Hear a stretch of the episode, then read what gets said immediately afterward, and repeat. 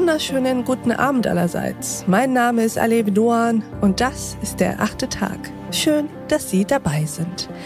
Wir sprechen heute über Polizistinnen und Polizisten mit einem, der sie schult. Schult in interkultureller Kompetenz. Was das bedeutet und wie das geht, erklärt er uns heute hier. Herzlich willkommen im achten Tag, Burak Yilmaz. Hallo, ich grüße Sie. Herr Yilmaz, würden Sie sich uns mal kurz vorstellen? Ja, äh, ich bin Pädagoge, ich lebe in Duisburg, ähm, habe von 2017 bis 2019 als Dozent an der Polizeihochschule in Duisburg gearbeitet, habe dort das Fach interkulturelle Kompetenzen ähm, unterrichtet. Darüber hinaus gebe ich Fortbildungen auch für äh, Polizeikräfte zum Thema Rassismus und Antisemitismus und ich leite in äh, Duisburg das Projekt Junge Muslime in Auschwitz, wo ich jährlich mit Jugendlichen ähm, in die Gedenkstätte nach Auschwitz fahre. Und Sie sind heute hier, Herr Jummers, um über Ihre Arbeit mit Polizisten in erster Linie zu sprechen. Warum sollten Polizisten in interkultureller Kompetenz eigentlich geschult werden? Warum ist das wichtig?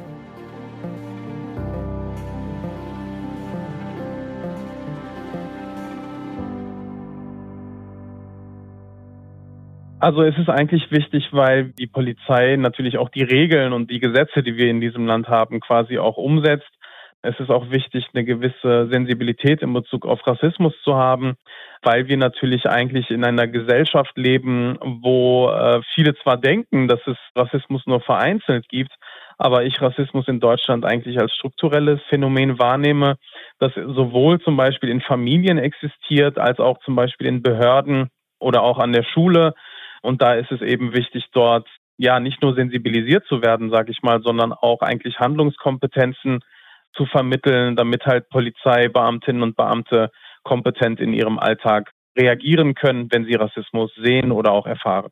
Sie haben gerade etwas angesprochen, worüber wir seit Monaten, Jahren, vielleicht sogar Jahrzehnten diskutieren, aber in letzter Zeit besonders intensiv und öfter seit dem Tod von George Floyd, nämlich, dass Sie sagen, Rassismus ist in Deutschland ein strukturelles Problem und keine Einzelfälle.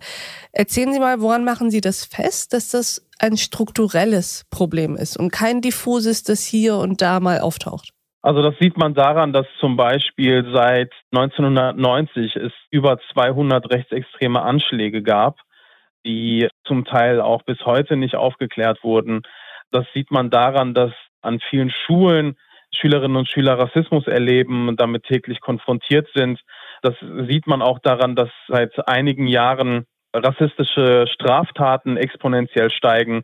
Und ja, gerade was unser Thema mit der Polizei angeht, haben wir ja in den letzten Wochen und Monaten immer mal wieder in vielen verschiedenen Bundesländern wie in Baden-Württemberg oder vor allem hier in Nordrhein-Westfalen erlebt, dass zum Beispiel rechtsextreme Chatgruppen aufgeflogen sind. Mhm. Und ich da deutlich das Gefühl habe, dass es leider nur die Spitze des Eisberges. Mm, also es geht in erster Linie auch darum, dass diese rassistischen Anschläge, die rechtsterroristischen Anschläge eben nicht wirklich aufgeklärt, nicht transparent aufgearbeitet wurden und dass in öffentlichen Institutionen wie an Schulen Rassismus immer noch zugelassen wird und das macht das Problem zu einem strukturellen. Das vielleicht ganz kurz zusammenfassend. Sie haben lange Zeit und tun es ja immer noch Seminare und Kurse für Polizisten gehalten und kennen sich mit diesen Gruppen aus. Sie kennen sich mit den Beamtinnen und Beamten aus, sprechen viel mit denen. Würden Sie persönlich sagen, dass Rassismus bei der Polizei häufiger vorkommt als im Rest der Gesellschaft? Das ist schwierig zu sagen, weil wir da keine Studien haben, auf die wir uns beziehen könnten, ähm, weil gerade was die Forschungsarbeit in diesem Bereich angeht, das Ganze noch in Kinderschuhen liegt. Ich kann aber definitiv sagen, dass wenn es ähm, um das Thema Rassismus geht, dass gerade junge Menschen mit Migrationsgeschichte das eben nicht nur, sag ich mal, in ihrem privaten Umfeld erleben, sondern auch von Seiten der Polizei. Mhm. Und das kann zum Beispiel das Phänomen Racial Profiling sein, also dass jemand aufgrund seines Phänotypen verdächtigt wird, kriminell zu sein, Drogen dabei zu haben, bewaffnet zu sein, etc. Ich kann Ihnen da vielleicht ein konkretes Beispiel geben, wenn ich ja. zum Beispiel auch in Schulklassen arbeite oder auch in meinem Freundeskreis, dass eigentlich die Menschen, die eine Migrationsgeschichte in ihrer Familie haben, fast alle das Phänomen Racial Profiling kennen, wohingegen diejenigen, die keine Migrationsgeschichte haben, sowas noch nie erlebt haben. Und da bräuchte man gerade so in Bezug auf die Forschung, ähm, müsste man das natürlich mit Daten halt erheben. Denn gerade halt im Kampf gegen Rassismus brauchen wir Daten, um äh, erstens zu begreifen, wie groß das Phänomen ist, inwiefern das flächendeckend ist. Und auf der anderen Seite müssen wir dadurch eigentlich nochmal Handlungsempfehlungen weitergeben, ähm, damit wir dieses Phänomen halt bekämpfen können. Wie muss man das vor diesem Hintergrund dann einschätzen, dass sowohl der Bundesinnenminister als auch die Landesinnenminister sich eher gegen eine solche Studie, gegen solche wissenschaftliche Arbeiten wehren und es nicht zulassen? Ich verstehe das eigentlich so, dass da eine große Angst ist und vor allem, dass man halt denkt, dass zum Beispiel, wenn man Rassismus bekämpft und dann ja auch quasi das Problem zugibt, dass das ein ganz großer Imageverlust sein könnte. Aber für den Imageverlust sorgen diese Chats, die andauernd auftauchen, ja so oder so. Also der Imageverlust ist, glaube ich, in manchen Kreisen schon vorhanden. Ja, genau. Darauf wollte ich genau hinaus, dass eigentlich genau das eigentlich der Imageverlust ist, nämlich dass mhm. vermittelt wird, dass man keine Verantwortung übernehmen möchte, dass man nicht ran möchte an diese gesellschaftliche Herausforderung, dass man zu Einzelfälle deklariert. Ja, und ähm, das schafft bei Menschen natürlich Misstrauen. Das schafft ähm, gerade auch bei jungen Leuten, dass sie sich nicht identifizieren und da wenig Identifikationsfläche haben. Und äh, ich würde mir da auf jeden Fall mehr Mut wünschen, dass man, dass man das Problem auch an der Wurzel hat, anpackt. Denn es kann ja halt nicht sein, dass man das weiterhin einfach so unbehandelt lässt, vor allem wenn die Auswirkungen so dramatisch sind. Also ob jetzt, wenn ich zum Beispiel in der Öffentlichkeit bin, ob ich jetzt irgendwie im Bus bin und mich jemand zum Beispiel rassistisch angeht, ist ja was völlig anderes, als wenn ich von Polizeibeamten halt verdächtigt mhm. werde. Also die Verantwortung ist eine ganz andere, wenn ich eine Uniform mhm. trage, denn ich repräsentiere ja den Staat. Ganz zu schweigen von Waffen übrigens. Ja, genau. Und halt nicht nur mich persönlich als Einzelperson. Und äh, da muss ich halt dann auch natürlich dementsprechend äh, kompetent halt reagieren und mich professionalisieren, wenn es halt darum geht, dass ich mit dieser Uniform auch nicht nur eben mich persönlich halt repräsentiere.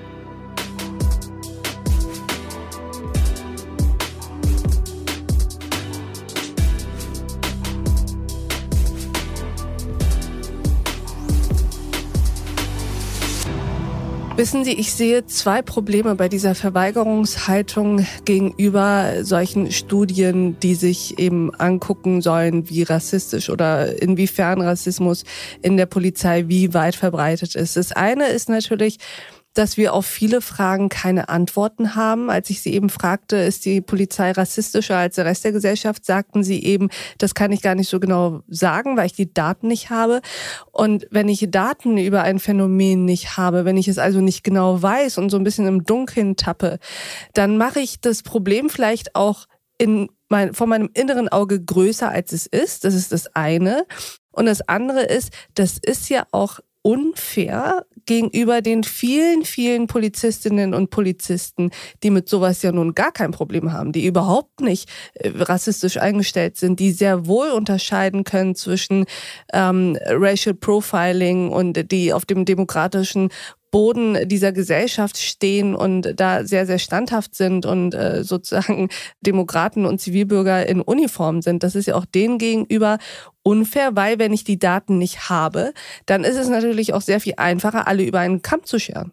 Ja, das ist nämlich genau das Problem, dass man ja häufig als Reflex oder als Abwehr hat, dass man mit dieser Studie quasi einen Generalverdacht irgendwie äh, ausgesetzt ist. Aber man könnte ja auch diese Studie oder diese Studien ernst nehmen und dann halt auch natürlich diejenigen Polizeibeamtinnen und äh, Polizeibeamte schützen, mhm. die sich intern auch gegen Rassismus engagieren. Das meine ich damit. Also der Generalverdacht ist ja sehr viel einfacher zu erheben, wenn ich keine Daten habe. Genau, und das ist halt eigentlich genau das Problem, dass man auch da merkt, wie überfordert vor allem einige Verantwortliche bei der Polizei auch sind, die auch ähm, diese Studien verhindern wollen. Mhm. Ähm, und ich habe da auch in dem Kontext leider auch äh, Leute erlebt, die alleine schon beim Wort Rassismus äh, cholerische Anfälle bekommen.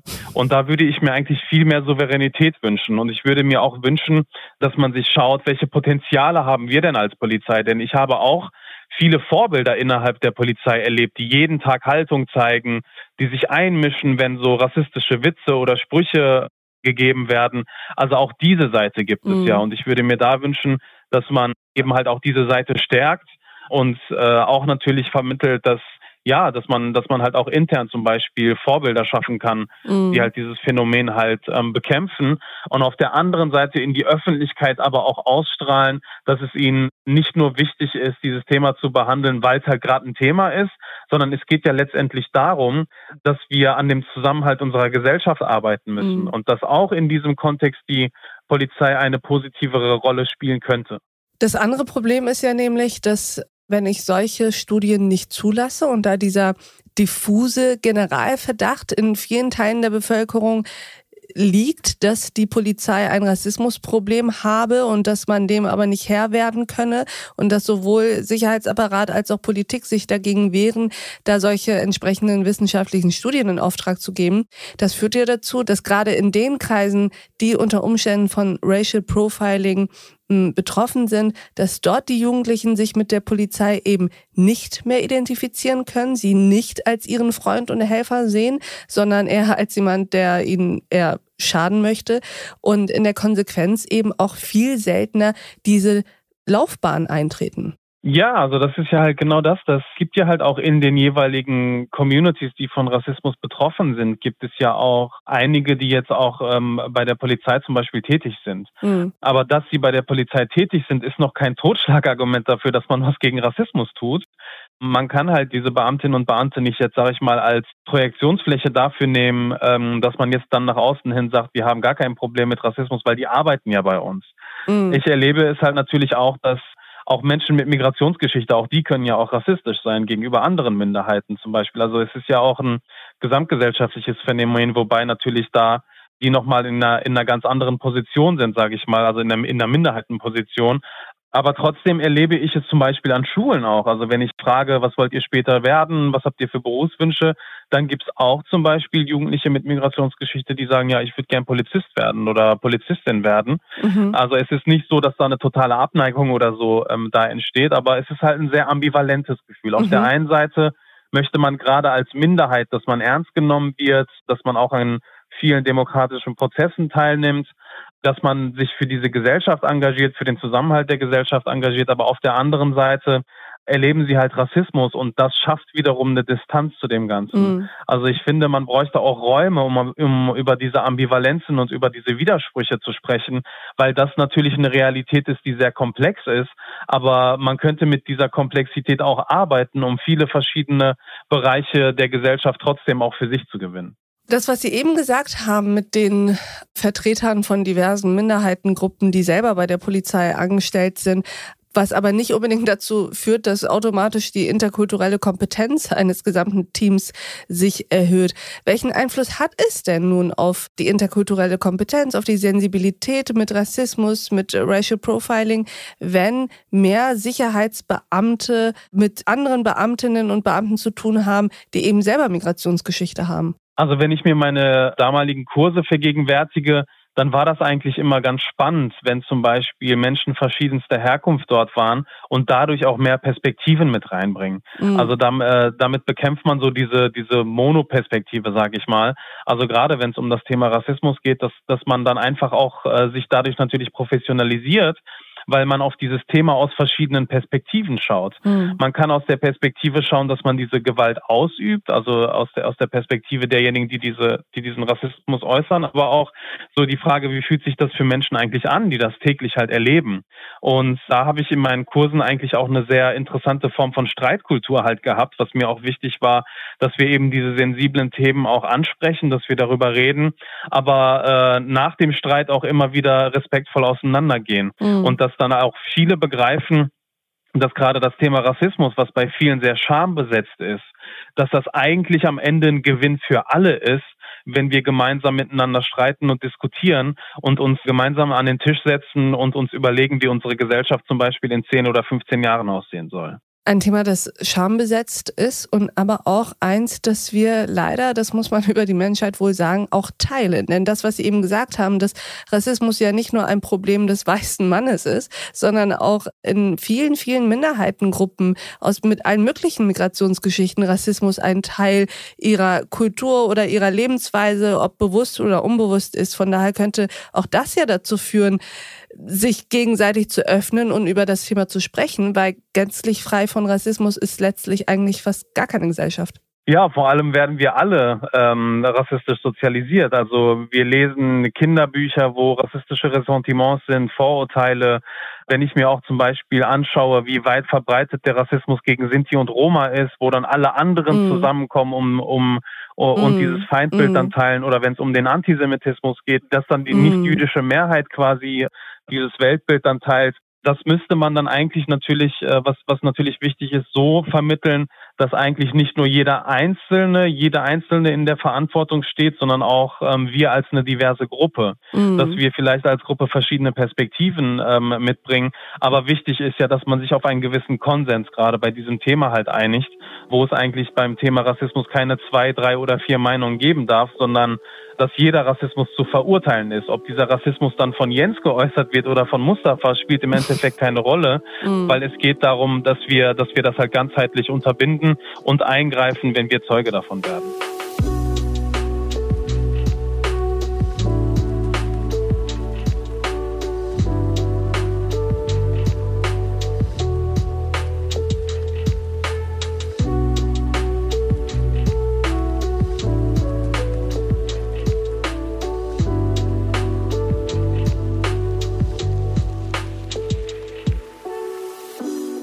Zum Abschluss würde ich gerne noch mal auf eine Sache zu sprechen kommen. Wir sagen ja auf der einen Seite, naja, natürlich gibt es Rassismus in der Polizei, denn die Polizei ist ein Abbild unserer Gesellschaft und also können auch Polizistinnen und Polizisten rassistisch agieren. Es ist bei denen nur ein bisschen problematischer, weil sie eben Uniform tragen, eigentlich den Staat repräsentieren sollen und Waffen auch noch besitzen und eben vor allem das Staatsmonopol über die Gewalt haben. Gleichzeitig finde ich, sollte man auch nicht außer Acht lassen, dass es ja doch auch sein kann, dass es bei der Polizei eine Neigung dahin gehend nochmal geben kann. Denn Polizisten kommen ja nun mal von Berufswegen eher mit den problematischen Fällen der Menschheit in Berührung, mit Gewalt und Kriminalität in bestimmten Gruppen. Und wenn sich daraus dann Stereotype entwickeln, ist das natürlich zu verurteilen. Aber es ist doch erstmal auch so feststellbar, oder? Das ist so ein Thema, was häufig zum Beispiel einige Polizeibeamte zu mir gesagt haben, die gesagt haben, ja, ich bin aber auch nur mit Kriminellen, bin nur mit Kriminellen in Kontakt. Genau und ähm, dass sie das dann häufig dann pauschalisieren mhm. auf die jeweilige Gruppe. Aber das ist so ein Erklärungsmuster, mhm. was eigentlich schwierig ist, weil ich erlebe auch viele Polizeibeamte, die zum Beispiel häufig mit Kriminellen ähm, zu tun haben, aber dann doch wissen, dass, dass es falsch ist, diese mhm. rassistische Generalisierung zu machen. Mhm. Also da gibt es zwei Seiten der Medaille und auf der anderen Seite ist das auch wiederum gefährlich zu sagen, ja, die sind rassistisch, weil die ja täglich mit Kriminellen in Kontakt sind. Das verharmlost Rassismus als so eine bloße Reaktion auf Erfahrungen, die man macht. Mhm. Und man vergisst mhm. dabei, mhm. dass der Rassismus eine Ideologie ist. Man vergisst dabei, dass es um, mhm. äh, um ein gesellschaftliches Machtverhältnis geht. Also Rassismus ist auch immer eine Entscheidung. Und das ist nicht so, dass ich dann mhm. dadurch, dass ich jetzt, sage ich mal, kriminelle Jugendliche vor mir habe, die eine Migrationsgeschichte haben, dass ich das dann dann, dass ich dann quasi so automatisch das dann äh, generalisiere. Mhm. Das ist dann mhm. auch wiederum sehr, sehr vereinfacht gesagt. Aber wichtig wäre zum Beispiel, genau diese Wahrnehmungsabläufe mit Polizeibeamten später im Dienst zu reflektieren. Genau das meine ich eben. Also, dass es da so komplex ist, dass eigentlich die Polizei diesen Raum sich selbst geben müsste, um über all diese Dinge zu sprechen und eben nicht, wie Sie anfangs sagten, cholerische Anfälle bekommen, wenn man das Wort Rassismus in den Mund nimmt. Ja, also deswegen ist mir ja auch wichtig, nicht nur in der Ausbildung Rassismus als ein Kernthema zu verankern, wo eben über diese Wahrnehmungsabläufe zum Beispiel äh, geredet wird, mhm. sondern später im Dienst. Immer wieder Weiterbildungs- oder Fortbildungsangebote zu haben, um genau darüber zu reflektieren. Welchen Fall hatte ich heute gehabt? Okay, das war jetzt jemand aus einer Minderheit. Wie habe ich das verarbeitet? Mhm. Wie habe ich das rationalisiert am Ende? Was war die logische Schlussfolgerung in meinem Kopf? Also dass sie, dass sie eben genau in diese Reflexionsprozesse gehen und auch ihre eigene Wahrnehmung dort äh, reflektieren können, um auch zu schauen, wie sie gewisse Dinge halt schlussfolgern. Und auf der anderen Seite müsste man natürlich das Ganze halt auch professionell auch ähm, begleiten, weil genau diese kurzen Analogieschlüsse die äh, dann häufig so dazu führen, dass Menschen auch sehr schnell verbittern im Dienst. Das habe ich auch schon sehr oft erlebt, weil es sind halt Menschen, mhm. die tagtäglich mhm. mit Gewalt und Kriminalität zu tun haben, mhm. dass man dann mhm. irgendwann pessimistisch auf die Welt und auf die Menschheit schaut. Das ja, verstehe ich dann ja. halt auch wiederum bei vielen Polizeibeamten, die dann sagen, boah, ich bin jeden Tag mit so viel Mist konfrontiert, ich glaube gar nicht mehr an das Gute im mhm. Menschen. Aber genau diese Ohnmacht und vielleicht auch diese Verzweiflung, das müsste einen Raum bekommen, um darüber zu sprechen und auch um immer wieder Strategien zu vermitteln, wie komme ich eigentlich aus dieser Verbitterung dann auch raus, ohne dann zum Beispiel in rassistische Phänomene zu verfallen oder mir soziale Probleme immer wieder zu ethnisieren. Viele, viele komplexe Fragen und Zusammenhänge, von denen man sich wünschte, man wüsste ein bisschen mehr, vielleicht durch so etwas wie eine Studie.